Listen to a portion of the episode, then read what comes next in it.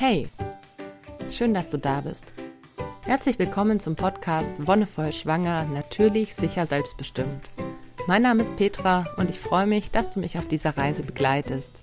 In der heutigen Folge möchte ich nochmal ganz dezidiert auf das Thema Selbstbestimmung eingehen und was dem in unserer Gesellschaft teilweise auch entgegensteht. Das ist alles geprägt auch so ein bisschen von meiner feministischen Einstellung, von meiner Perspektive aus dem heraus, dass ich Frauen in vielen Bereichen benachteiligt sehe. Und es hat sich tatsächlich auch nachweislich in der Geburtshilfe niedergeschlagen. Und deswegen möchte ich dir einfach zeigen, was es in Schwangerschaft und auch bei der Geburt konkret für Ausprägungen davon gibt, in denen wir vielleicht fremdbestimmt sind und dir ein bisschen was an die Hand geben, damit du trotzdem ganz deinen eigenen Weg finden kannst. Gleich vorneweg, ich werde dich nicht mit irgendwelchen feministischen Theorien zu bombardieren, das will ich gar nicht. Aber ich möchte schon klarstellen, dass ich mich auf jeden Fall als Feministin sehe, dass ich auf jeden Fall dafür kämpfe, dass Frauen immer noch in, aus ihrer benachteiligten Situation herausgeholt werden, weil es de facto so ist. Das sieht man an ganz vielen verschiedenen Beispielen, unter anderem eben auch in der Geburtshilfe. Und das ist eigentlich total krass, was da abgeht, also auf vielen verschiedenen Ebenen. Und ich möchte da einerseits mal mit der Profession anfangen denn es ist ja ganz spannend, dass es bei uns in Deutschland so dieses zweiteilige System gibt zwischen ähm, Frauenärztinnen und Frauenärzten und Hebammen. Und das ist ja tatsächlich was, was in Deutschland relativ ausgeprägt ist. Außerdem haben wir in Deutschland den Fall, dass die Frauen meistens, dann, also ich sag mal in der Regel, die hauptsächlichen Untersuchungen, sei es jetzt als Vorsorge oder sowas, doch in der Regel von ärztlichem Fachpersonal übernehmen lassen. Es gibt dann natürlich einige, die sagen, ich möchte gern von der Hebamme betreut werden. Es gibt einige, die sagen, sie machen diese Mischform, teilweise bei der Hebamme, teilweise von ärztlichem Fachpersonal. Aber tatsächlich ist der Anteil derer, die in irgendeiner Weise Kontakt zu Ärztinnen oder Ärzten haben, deutlich höher als die, die Kontakt zu Hebammen haben. Also es ist tatsächlich so zwei Drittel, ein Drittel ungefähr gewichtet, was ja schon eine krasse Aussage ist im Vergleich zu anderen Ländern, zum Beispiel auch in den Niederlanden oder auch in Skandinavien, ist die Hebamme die einzige im Endeffekt, die du in der normalen und gesund verlaufenden Schwangerschaft siehst. Du wirst wirklich nur irgendwo in eine Arztpraxis geschickt, wenn was Pathologisches ist. Ne? Wenn, keine Ahnung, wenn du Schwangerschaftsdiabetes hast, klar gehst du dann mal zum Diabetologen und lässt das irgendwie abchecken. Aber es ist sonst die ganz normale Vorsorge alles in Hebammenhand. Und ich sage jetzt immer Hebamme, auch wenn es ja die Geburtspfleger auch auf männlicher Seite gibt, aber der Anteil ist auch so verschwindend gering, dass ich den jetzt mal außen vor lasse. Was auch schon wieder interessant ist, dass es da diesen Überhang gibt. Ich meine, klar, Hebamme sein ist ein Frauenberuf. Es gibt es noch nicht so lange, dass sich auch Männer zu Geburtshelfern oder Geburtspflegern, Geburtspfleger heißt es genau, ausbilden lassen können. Und dass überhaupt Ärztinnen und Ärzte da mit dabei sind, ist auch ein Phänomen, das mit der modernen Medizin aufkam. Und das ist auch so ein bisschen das Problem. Also ich finde ja, wie gesagt, moderne Medizin hat ihre Vorteile. Es ist super gut, dass wir jetzt Krankheiten bekämpfen können, die früher einfach zum Tod geführt haben oder wo das Leben einfach wirklich extrem viel schlechter geworden ist mit einer bestimmten Krankheit, wo man vielleicht nichts machen konnte oder was auch immer oder gleich zu extremen Maßnahmen greifen musste, wie, keine Ahnung, Bein amputieren oder so. Aber in anderen Bereichen hat die moderne Medizin eher dazu geführt, dass man, äh, ich sag mal, sein Vertrauen in sich verliert, dass man nicht mehr an den eigenen Körper, an die eigenen Kräfte glaubt, beziehungsweise dass dazu auch ähm, aufgerufen wird in gewisser Weise. Also vertraue auf die Medizin, lass dich untersuchen, lass das mal kontrollieren. Und ich habe ja schon die Folge zu Vertrauen und Kontrolle gemacht. Das ist so ein bisschen die Krux daran. Also da ist es auch super schwierig, aus dieser Maschinerie rauszukommen, weil wir inzwischen so sozialisiert sind und das alles auch schon total verinnerlicht haben, dass es halt so läuft. Dass wir zu zigtausend Vorsorgen gehen, sei es jetzt in der Schwangerschaft oder auch zu ähm, der Brustkrebsvorsorge normal oder was auch immer. Und wenn du dir mal überlegst, wie oft du eigentlich tatsächlich ähm, Arzttermine wahrnimmst, die vielleicht überflüssig sind, dann wird dir auffallen, dass das relativ viele sind, aber dass es natürlich auch in unserem System mit Krankenkassen und so weiter verankert ist. Das ist aber ein anderes Thema. Ich bleibe heute mal ganz bei der Geburtshilfe. Wie hat sich die eigentlich entwickelt? Also man sagt ja, die älteste Profession ist die Prostitution. Ähm, wenn man es so sieht, ist es wahrscheinlich zeitgleich entstanden wie die Geburtshilfe, weil wo sich Leute oder wo sich Frauen irgendwie prostituiert haben, ähm, kann man davon ausgehen, dass Sex und Fortpflanzung schon irgendwie Thema war Und irgendwie müssen diese Kinder ja auf die Welt kommen. Klar, ganz früher hat man das einfach so im Rahmen seines Clans oder der Sippe gemacht. Da hättest du überhaupt einfach keine irgendwie professionelle Begleitung gehabt. Aber in, nachdem sich die Gesellschaft immer weiterentwickelt hat, gab es dann irgendwann auch Frauen, die sich für andere Frauen eingesetzt haben und gesagt haben, hey, ich begleite dich bei der Geburt. Ich setze mich damit auseinander, was da passiert. Interessanterweise wurden bei der Hexenverbrennung damals im späten Mittelalter auch sehr viele Hebammen verbrannt, weil die natürlich auch ein unglaubliches Wissen hatten, was zum Beispiel Kräuterheilkunde angeht. Ein sehr breites anatomisches Wissen, was Frauen nicht immer zugänglich war. Das heißt, sie mussten sich das irgendwie in Anführungszeichen anergaunern oder irgendwie sich äh, aneignen auf komische Weise, was natürlich auch dafür, dafür gesorgt hat, dass sie schräg angeschaut wurden. Okay, woher weiß die, wie das passiert und woher kann die wissen, was im Körper Körper vor sich geht, die muss magische Kräfte haben, um in den Körper reingucken zu können. Dabei ist ja das eigentlich nur übers Tasten und Fühlen und Hören möglich. Also interessant finde ich es auf jeden Fall, dass viele der verbrannten Hexen Hebammen waren. Hexenverbrennung ist ja auch so ein Phänomen, das sehr sexistisch geprägt ist, dadurch, dass viele Frauen einfach verbrannt wurden, vor denen die Männer Angst hatten. Es wurden tatsächlich auch viele Männer verbrannt, vor denen andere Männer Angst hatten. Aber es war immer so das Ding, dass andere Männer gesagt haben, die oder der muss sterben, ist eine Hexe oder ist auf jeden Fall komische Type. Und die Hebammen waren tatsächlich in ihrem Wissen sehr weit, sowohl was den Körper angeht, als auch eben so anatomisches und heilkundlich. Es gab ja damals, bevor es so diese wirkliche westliche Heilmedizin gab, auch natürlich Bader oder sowas, die ja vielleicht manchmal auch als Quacksalber verschrien waren, die trotzdem versucht haben, den Menschen zu helfen. Und Hebammen waren da schon immer vor, vorne dabei. Und es waren vorwiegend Frauen, weil die natürlich auch das eigene Geburtserlebnis vielleicht schon hatten, weil die den eigenen Körper gekannt haben. Und deswegen war lange, lange, lange Zeit die Geburtshilfe Frauensache.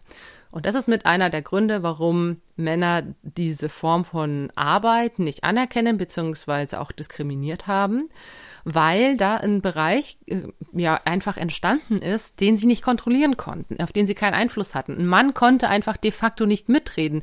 Was passiert bei einer Geburt? Wie fühlt sich's an, schwanger zu sein? Wie verändert sich der Körper?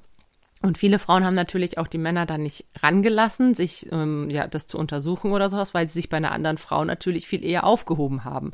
Und das war so mit der Auslöser auch dafür, dass Geburtshilfe von männlicher Seite eben erst mit der Medizin so wirklich betrieben wurde. Was ist jetzt die Krux an dieser medizinischen Herangehensweise? Dass es ein mechanistisches Bild ist vom menschlichen Körper. Also dein Körper funktioniert in gewisser Weise und es wird nicht als ganzheitliches System betrachtet, was bei vielen Hebammen noch viel mehr der Fall ist.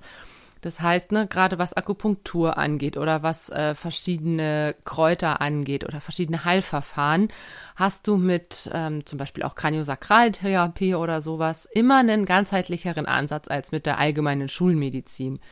Dort wird viel eher auf ein Symptom geguckt und dann irgendwie, ja, das Symptom bekämpft und die Ursache außer Acht gelassen. Was heißt das jetzt konkret für die Schwangerschaft? Für die Schwangerschaft heißt es für dich als Laie, sage ich mal in Anführungszeichen, dass dir von außen herangetragen wird, es gibt andere Menschen, die haben das entweder studiert oder eine sehr lange Ausbildung gemacht und damit haben sie automatisch mehr Ahnung. Und das finde ich ist totaler Quatsch. Klar gibt es ein anatomisches Wissen, das vielleicht zugrunde liegt, aber wenn du darin geübt bist, in deinen Körper reinzuspüren, wenn du ein bisschen Intuition hast und der folgst, dann gibt es ganz viele Dinge, die du selbst wahrnehmen kannst, die du selbst spüren kannst, zum Beispiel auch Lage des Kindes oder sowas. Das sind nur Dinge, die wir einfach verlernt haben, weil wir diese Verantwortung dafür abgegeben haben. Wir haben das vor langer Zeit in die Hände von anderen Menschen gelegt und damit ein Stück weit verlernt. Aber dieses intuitive Wissen, dieses weibliche Wissen ist in uns verankert. Und ich glaube, dass wir alle irgendwann darauf zurückgreifen können, wenn wir uns wieder auf unseren Körper einlassen und wenn wir lernen, darauf zu hören, was unser Körper sagt, was unsere innere Stimme sagt. Und dann kommen wir ein Stück in Richtung Selbstbestimmung. Dann müssen wir uns nicht mehr in die Hände von anderen begeben, um irgendwas zu, zu spüren oder zu wissen. Auch was zum Beispiel, nur jetzt in meiner letzten Schwangerschaft war ja das Thema kein Ultraschall ganz groß. Und wo viele ganz unverständlich waren und gemeint haben, ja, aber wie willst du wissen, ob alles okay ist? Und wie willst du, keine Ahnung, äh, dir ein Bild vom Kind machen? Oder keine Ahnung, wissen, wie es liegt, wo die Plazenta ist, bla bla bla.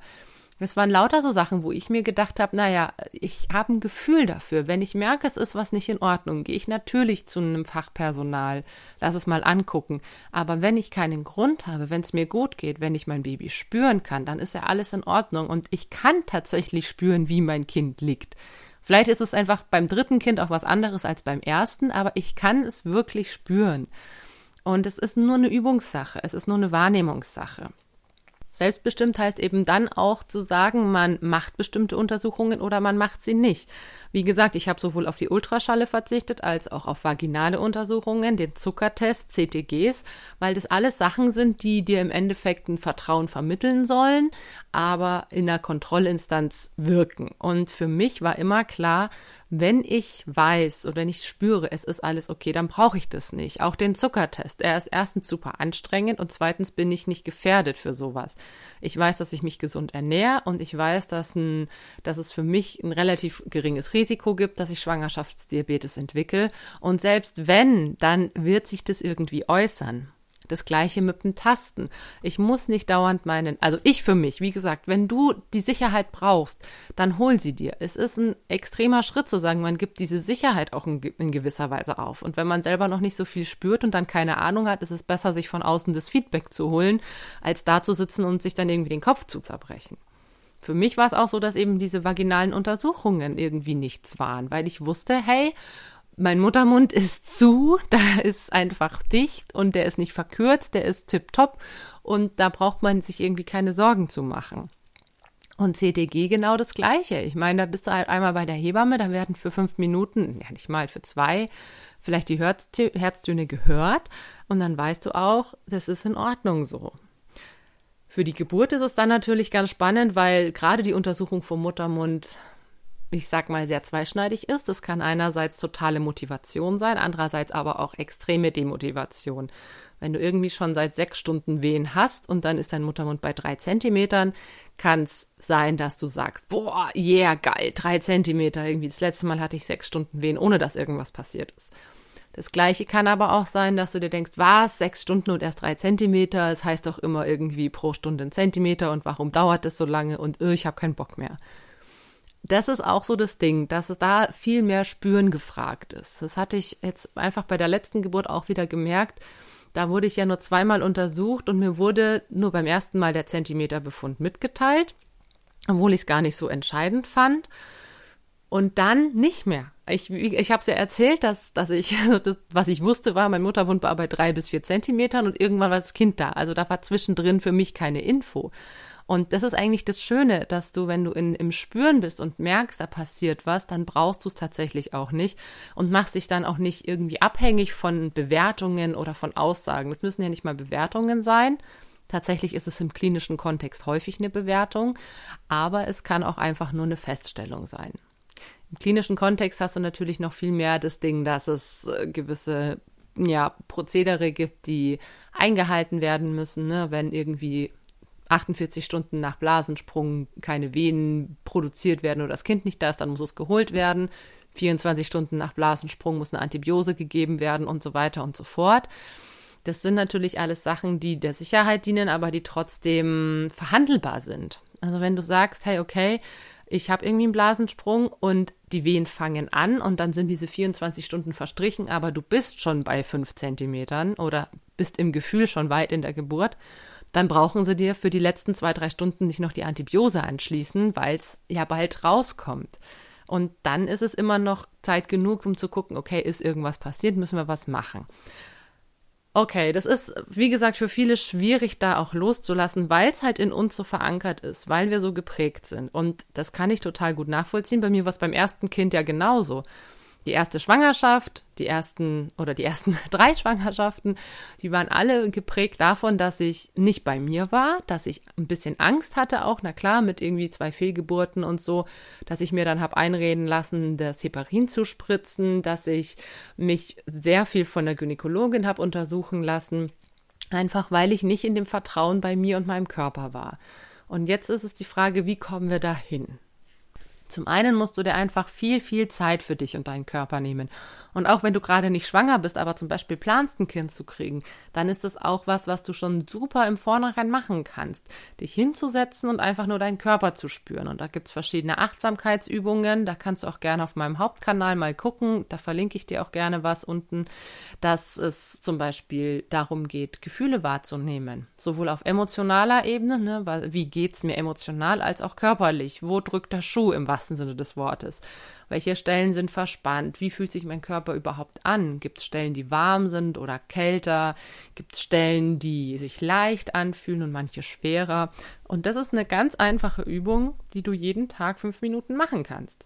Das andere wäre mit Frauen ins Gespräch gehen und die Inspiration holen. Denn das ist auch so ein Ding. Früher war es, wie gesagt, so, Frauen haben so in, in ihrem Clan die Kinder bekommen. Da waren immer auch andere Frauen da, die schon welche hatten, die Erfahrungen hatten. Und das fehlt in unserer Gesellschaft halt auch total. Die meisten Erstgebärenden, so zum Beispiel auch bei uns, war halt so, dass ja in unserer Familie die nächsten, die halt äh, selber Kinder hatten, waren unsere Eltern und das waren wir. Also es war ultra weit weg und dann ist es natürlich auch so, je weiter es weg ist, desto eher verblassen die Erinnerungen oder desto kürzer werden irgendwie die Erfahrungsberichte. Als ich auch meine Mom nach meiner Geburt gefragt hat, hat die halt irgendwie zehn Minuten erzählt und dann war sie fertig. Einfach, weil es halt einfach 29 Jahre zurückliegt. Ne? Das ist total verständlich. Und man kriegt es auch selber nicht mehr so mit. Man ist selber bei kaum einer anderen Geburt dabei, außer man ist ähm, von der Profession her irgendwie Dula oder eben selber auch Hebamme.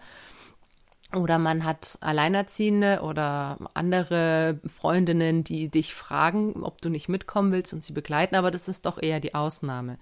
Bei unserem ersten Kind werden wir das erste Mal wirklich direkt mit Schwangerschaft und Geburt konfrontiert, weil selbst auch im Bekannten- oder Verwandtenkreis doch meistens die Geburten dann nur im engeren familiären Kontext stattfinden. Und das ist das große Problem, dass wir da keine Inspiration haben. Deswegen such dir wirklich, in fast jeder größeren Stadt gibt es zum Beispiel Müttertreffs oder auch Hebammensprechstunden oder offene Treffs mit Müttern und Kindern.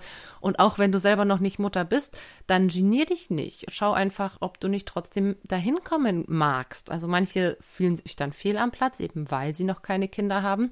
Aber wo sonst hast du die Gelegenheit, dich auszutauschen, dich zu informieren, ins Gespräch zu kommen und es auch wirklich auf eine ganz legere und auch authentische Art und Weise. Es gibt natürlich noch die Möglichkeit, dass du irgendwie dich durch Bücher durchliest oder versuchst dir irgendwie in anderen medialen Kanälen Inspiration zu holen, aber eigentlich finde ich gerade was in den Medien abgeht auch ziemlich zweifelhaft, weil auch da wird Schwangerschaft und Geburt sehr engstirnig, finde ich, dargestellt. Sprich, die Frauen kommen sowieso immer in die Klinik, die liegen sowieso immer auf dem Rücken und alles andere wird eigentlich nicht gezeigt. Und dass das eigentlich nicht sein sollte oder dass es eben auch anders geht und vor allem anders besser ist, das wird nicht thematisiert. Insofern lade ich dich wirklich ein, schau, welche Kontakte du nutzen kannst und auch wenn du irgendwie entfernte Verwandte hast, die dann schon Kinder haben. Das ist eine super schöne Gelegenheit, das wieder ein bisschen vielleicht aufzufrischen oder den Kontakt zu erneuern.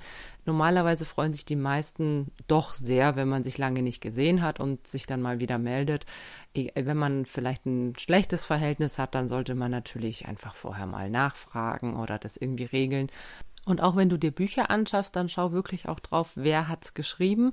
Ich weiß, es klingt jetzt wahrscheinlich auch total sexistisch, aber ich finde tatsächlich Bücher von Frauen in, den Re in der Regel besser, weil da auch eine Erfahrung dahinter steckt. Also was bringt mir ein Buch über Schwangerschaft, das total faktengeleitet ist, wo es heißt, hier Schwangerschaft dauert genau 260 Tage und es sind die und die Trimester und es passiert das und das und am Ende kommt ein Kind raus, das ist 50 Zentimeter lang und 3,5 Kilo schwer. Ja, nee, Pustekuchen. Also so ist es halt nicht. Und da ist es, es ist einer der wenigen Bereiche, wo ich auf Erfahrung wirklich viel Wert lege. Viele andere Bereiche sind, finde ich, geschlechtsunabhängig, aber gerade beim Thema Schwangerschaft und Geburt können Männer halt leider eben nicht aus der eigenen Erfahrung sprechen. Die wissen nicht, wie sich das anfühlt. Die wissen nicht, was da für eine Emotion dahinter liegt oder was in deinem Körper passiert. Die können das nur lesen, aber nicht nachempfinden. Oder es ist einfach super, super schwierig, weil selbst wenn sie irgendwie tausend Schwangere betreut haben, dann ist es trotzdem das Fehlen der eigenen Erfahrung. Und gerade das ist, denke ich, in dem Bereich total wichtig, um auch wirklich empathisch und authentisch zu sein. Manchmal verstehen dann gewisse Ärzte auch Probleme nicht, die man hat als Schwangere, eben weil sie es nicht nachempfinden können. Manches wird dann auch als unwichtig abgetan oder es wird einfach unter den Teppich gekehrt. Es kommen dann so Aussprüche wie, äh, ja, ja, das wird schon oder es wird verharmlost, das, äh, das ist alles ganz normal, Sie brauchen sich keine Sorgen zu machen oder aber genau in die andere Richtung, es ist eigentlich alles okay mit dir, aber es wird dann, weil irgendein Wert, also wirklich jetzt sagen wir mal aus dem Medizin, medizinischen Kontext raus. Du nimmst, lässt irgendwelche Blutwerte abnehmen. Klassischerweise ist es dann der Eisenwert, ne, der ja häufig irgendwie unter die Lupe gerät. Und dann heißt es, uh, der ist aber nur noch bei 10,5. Da müssen sie jetzt aber sofort was machen, sonst fallen sie irgendwie um. Nein, wenn ich mich gut fühle, es gibt Menschen, die haben einfach von Haus aus einen niedrigen Eisenwert und klar, ab einer gewissen Grenze sollte man gucken, aber Eisenmangel, das habe ich auch schon in einer anderen Folge gesagt, macht sich körperlich sehr stark irgendwie bemerkbar. Und da kannst du auch wirklich auf deinen Körper hören. Und wenn du wirklich die Fähigkeit hast, in dich reinzuspüren und dir da wirklich Zeit nimmst, dann wirst du das frühzeitig merken. Ja, und dann ist halt das Klassische auch in der Geburt so wie, äh, jetzt haben sie sich mal nicht so oder ach, ja, alle möglichen Aussprüche und du kannst bestimmt jede Schwangere fragen. Gerade beim ersten Kind ist man vielleicht auch ein bisschen naiver oder eben noch nicht ganz so selbstbestimmt, lässt sich vielleicht gewisse Dinge einreden und da ist man in einer Situation, die ich ich würde schon fast sagen, ausgeliefert ja, bezeichnen würde. Das ist tatsächlich eine Situation, wo du noch unerfahren bist und wo du dich in die Hände von anderen Leuten begibst. Meistens, wenn es Ärzte sind, männliche Ärzte und die dann dir irgendwie die Story vom Pferd erzählen, was sie irgendwo in Büchern gelesen haben, was sie bei der Betreuung von anderen Frauen irgendwie erfahren haben.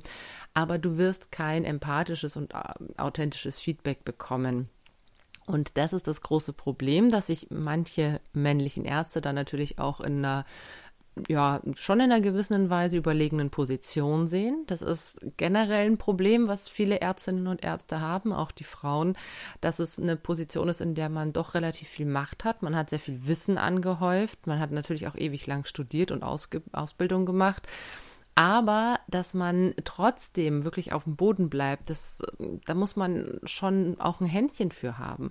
Und manche sind dann wirklich so ganz fernab in ihrer medizinischen Welt und in ihrer Wolke oder wo auch immer und sind gar nicht mehr so sehr beim Menschen. Und es passiert, oder ist mir zumindest auch häufiger bei Männern passiert, gerade auch dieser bisschen herablassende Blick auf Frauen und so das ja, schwache Geschlecht in Anführungszeichen, ne? Und die soll sich mal nicht so haben und bla bla und dann aber auch im gleichen Atemzug solchen Frauen dann auch viel eher Schmerzmittel oder PDAs oder sowas anzubieten. Ne? Also von wegen, ja, das schafft ihr ja eh nicht und nimmt mal lieber eine, eine Erleichterung entgegen wo ich denke, denk, äh, nee, so ein Quatsch. Wir Frauen sind super stark. Wir haben seit Jahrtausenden Kinder zur Welt gebracht und viele Jahrtausende ohne irgendein Schmerzmittel.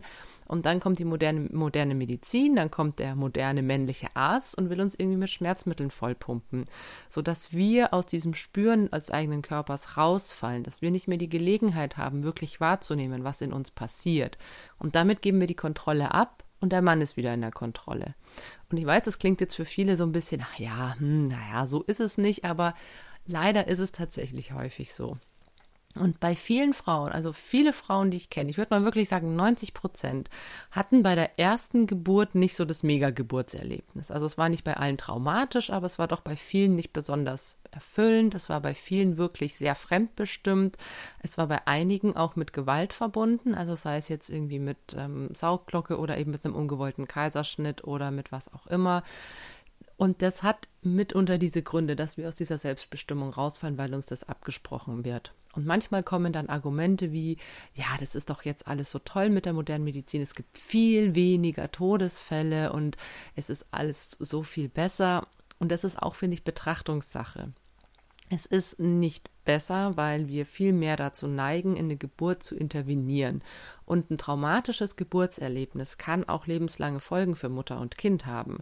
Also das Kind kann eine unsichere Bindung aufbauen oder vielleicht gar keine. Die Mutter kann traumatisiert werden. Ich kenne auch einige Mütter mit einem äh, posttraumatischen Belastungssyndrom, was halt auch krass ist von der Geburt. Also das musst du dir mal vorstellen. Eigentlich ein schönes, bereicherndes Erlebnis oder ein Erlebnis, das schön und bereichernd sein kann, wird so umgemodelt, umgedeutet, dass du danach wirklich depressiv bist. Also wir Menschen hätten nicht uns so lange in der Evolution vorangearbeitet und wären jetzt halt nicht an, an deren Spitze, wenn es früher auch schon so gewesen wäre. Also früher hat man die Kinder bekommen und es war alles in Ordnung. Und klar gab es auch mal die Fälle, wo vielleicht nicht alles in Ordnung war und wo dann Mutter oder Kind oder beide auch mal gestorben sind. Und es ist scheiße, ja. Und es ist super, dass es heute Möglichkeiten gibt, bei solchen Fällen einzugreifen. Wie gesagt, wenn du eine Querlage hast, kannst du nicht natürlich entbinden, da kannst du machen, was du willst. Aber wir können uns anschauen, hey, woher kommt vielleicht die Querlage? Bewegt sich die Frau zu wenig? Sollte sie einfach wieder ein bisschen mehr in ihre Bewegung kommen? Oder wenn wirklich Plazenta previa totales ist, klar, so eine Frau hätte früher keine Chance gehabt. Aber jetzt gibt es für diese wenigen Fälle diese tollen medizinischen Möglichkeiten. Aber für alle anderen Fälle, ich weiß nicht, ist es echt eher äh, die negative Seite der Medizin. Tatsächlich ist es so, dass auch bevor diese ganze medizinische Schiene angefangen hat. Es das heißt immer, ne, früher wären die Sterblichkeitsraten so hoch gewesen und so weiter. Aber es ist tatsächlich mit der modernen Medizin erstmal extrem nach oben geschnellt, ne? weil man dann angefangen hat, die Kinder eben rauszuschneiden, jetzt platt gesagt, oder die Frauen auf irgendwelche Baren zu binden und sie eben nicht mehr in der aufrechten Position gehabt hat, sodass es eben zu extremen Dammrissen gekommen ist, sodass es zu extremen Blutungen gekommen ist und dass die Narben und die Wundheilung extrem schlecht waren, weil man damals halt auch vielleicht nicht die entsprechenden Desinfektionsmittel hatte. Man hatte auch nicht die Möglichkeiten, eben schnell, so wie heute, sage ich mal, ne, schnell wieder nach Hause zu gehen oder sowas. Und es waren einfach andere Bedingungen, die dann oft dazu geführt haben, dass gerade Mütter noch mal häufiger verstorben sind, weil sie dann irgendeinen Infekt bekommen haben. Gerade dadurch, dass die Geburt mit Interventionen gelaufen ist und nicht so, wie es die Natur vielleicht eigentlich vorgesehen hätte, aber weil sich irgendwelche damals vor allem Männer in den Kopf gesetzt haben, wir helfen jetzt den Frauen Kinder zu kriegen und schneiden sie auf oder ähm, machen das nach unseren Vorstellungen. Und deswegen ist, finde ich, Geburtshilfe eine, extrem sexistische Angelegenheit, einfach aus ihren Wurzeln heraus auch, dass es da ein Bereich ist, den Männer so für sich ja, vereinnahmen wollten, was aber eigentlich nicht klappen kann, weil sie eben meiner Meinung nach nicht die entsprechenden Erfahrungen selber machen können. Und deswegen finde ich es auch ein ganz wichtiger Schritt zu sagen, ich komme wieder ganz in meine weibliche Kraft, in die Kraft, die so in mir ruht, diese weibliche Urkraft, wenn du es so nennen willst, die, die da liegt und die mir sagt, was zu tun ist, die Intuition und das, was, so dieses ganze Wissen, was über die Jahrtausende auch in unseren Genen abgespeichert ist, das ist in dir drinnen und du musst nur versuchen, das irgendwie auszugraben. Und das hängt auch ein bisschen damit zusammen, sich so gegen Sexismus und vielleicht auch ein Stück weit Frauenfeindlichkeit zu wehren. Also auch das finde ich ist ein empowerndes Erlebnis, wirklich zu erfahren in alltäglichen Situationen. Ich bin stark, ich kann was, ich bin eine starke Frau. Denn wenn du das in anderen Situationen schon übst und lebst, dann fällt dir auch viel leichter, das eben bei Schwangerschaft und Geburt auch anzuwenden. Also wenn du irgendwie merkst, auf der Arbeit gibt es irgendwie Leute, die dich ständig bevormunden und über dich bestimmen, dann tret dem ganz bewusst entgegen. Lass dir das nicht gefallen wenn es in der Familie, ich meine, Familie ist immer schwierig, aber auch ein gutes Übungsfeld, wenn es da irgendwelche Leute gibt, irgendwelche Männer, die meinen, sie stünden über dir, weil sie eben Männer sind, lass dir das nicht gefallen. Denn nur wenn wir lernen, uns in anderen Lebensbereichen genauso gut selbstbestimmt zu positionieren und auch mal Nein zu sagen, ne? also ich meine, das ist äh, von mir aus kann es beim Essen gehen sein oder so oder beim, beim Bäcker. Das ist ja schon beim Bäcker eigentlich so was Geiles, da mal wirklich selbstbestimmt zu sein. Das ist mir letztens aufgefallen, weil bei unserem Bäcker gibt es immer so Aktionen irgendwie zwei Plunder super günstig oder drei Krapfen oder was auch immer und dann willst du aber eins weniger. Ne? Du sagst, ich hätte gern ein Schokokrosso. Ja, aber zwei wären im Angebot. Ja, nee, ich will aber nur eins. Also, also ganz, banal eigentlich. Ne? Also wirklich das, was du willst, auch durchsetzen und dir nicht irgendwas aufquatschen lassen. Damit fängt es halt wirklich im Alltag schon an. Und ich meine, das mit dem Schokocroissant ist jetzt ein banales Beispiel. Aber da kann man so viel dran üben. Lass es dir nicht aufquatschen, weil oft erzählen mir Frauen auch in meinen Kursen, dass sie sich sowas wie die PDA haben aufquatschen lassen. Und tatsächlich war das bei mir auch der Fall. Es wird dann schön geredet. Ja, wollen sie sich nicht ein bisschen entspannen? Wollen sie nicht mal durchatmen? Du kannst auch ohne PDA entspannen und durchatmen, wenn du die entsprechende Geburtsbegleitung hast, die dir die Methoden an die Hand gibt. Oder wenn du im Geburtsvorbereitungskurs selber was gelernt hast oder schon weißt, wie du dich auch unter Schmerzen entspannen kannst. Okay, ich äh, rede hier schon eine halbe Stunde und ich glaube, ich muss langsam, langsam aber sicher mal zum Ende kommen. Es ist ein schwieriges Thema, aber es ist ein genauso extrem wichtiges Thema. Also Frauenfeindlichkeit bzw. Sexismus und Diskriminierung treffen wir überall in der Gesellschaft und deswegen ist jeder gesellschaftliche Bereich ein Übungsfeld und die Geburtshilfe umso mehr. Denn nur wenn wir uns wirklich als selbstbestimmte Frauen generell präsentieren, dann können wir das auch in der Schwangerschafts- und in der Geburtssituation. Und ich wünsche es dir von ganzem Herzen. Ich wünsche dir sehr, dass du deine Vorstellungen umsetzen kannst, dass du genau so gebären kannst, wie du es möchtest und dass du dir nicht reinquatschen lässt, sondern wirklich sagst, ich möchte das und das und andere Dinge eben nicht. Und manchmal muss man Kompromisse finden, aber ein Kompromiss heißt, dass du mitentscheidest. Das heißt nicht, dass jemand kommt und sagt, wir machen jetzt einen Kaiserschnitt, sondern dass du sagst, nein, ich probiere es noch drei Stunden und dann können wir nochmal drüber reden, ob es einen Kaiserschnitt gibt oder nicht. Ich wünsche dir alles, alles Gute. Vielen Dank, dass du heute dabei warst. Danke fürs Zuhören. Und wie immer, wenn dir die Folge gefallen hat, dann lass gerne einen Kommentar oder eine Bewertung da. Wir hören uns dann bald wieder. Bis dahin wünsche ich dir alles Gute und noch einen wonnevollen Tag.